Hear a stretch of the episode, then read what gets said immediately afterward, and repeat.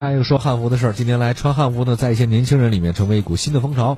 初步估算，目前全国汉服市场消费人群超过两百万，产业规模十点九亿元哇。有汉服爱好者表示，大概有自己呢有两百多套，九年多来就是七八万块钱，最贵的一套汉服是六千多呀。哎，其实汉服呢，不同于西式剪裁的现代服饰啊，那这个汉服对做工、剪裁、原材料有着非常高的要求，而且呢，大部分是需要刺绣的，所以说制作的时间和工艺都比较麻烦。那随着汉服的兴起，一些专门提供一些私人定制的高端汉服品牌出现了一个供不应求的现象。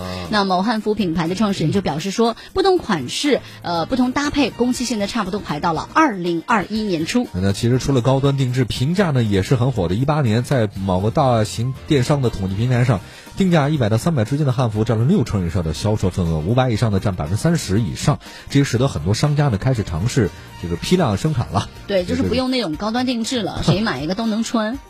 实不相瞒，我还真的是穿过汉服的人。哎呦，嘚瑟的呢！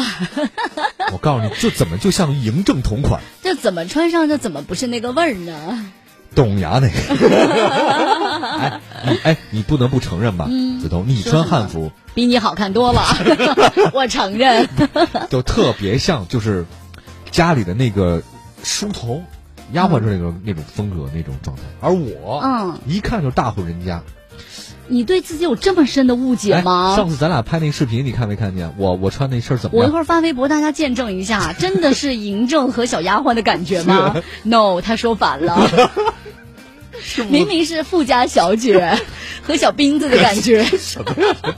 哎，我觉得就是有个问题，我穿汉服这有限的几几次经历就那次嘛，嗯，发现一个重要的事儿，就是女装汉服，嗯品种丰富，嗯，款式多样，但是男人穿的汉服的品种很少，没得可选。嗯，就是我穿上之后，我我就那两身儿，一个短的，一个长的。而女士的话呢，她那个呃花色非常之多。这个自古以你来而到现在也是而这且样你啊们可。以穿着女士的汉服出门，没什么太大问题。因为嗯现在大家我在地铁里经常碰到。哎，对，可是我要男版的穿一个汉服出门，我觉得就好像稍微有点怪。但如果身边有一个汉服小姐姐一起，就不会怪了。所以你需要的其实并不是一身汉服，而是是一个汉穿服汉服的小 姐。 你懂的，你懂的。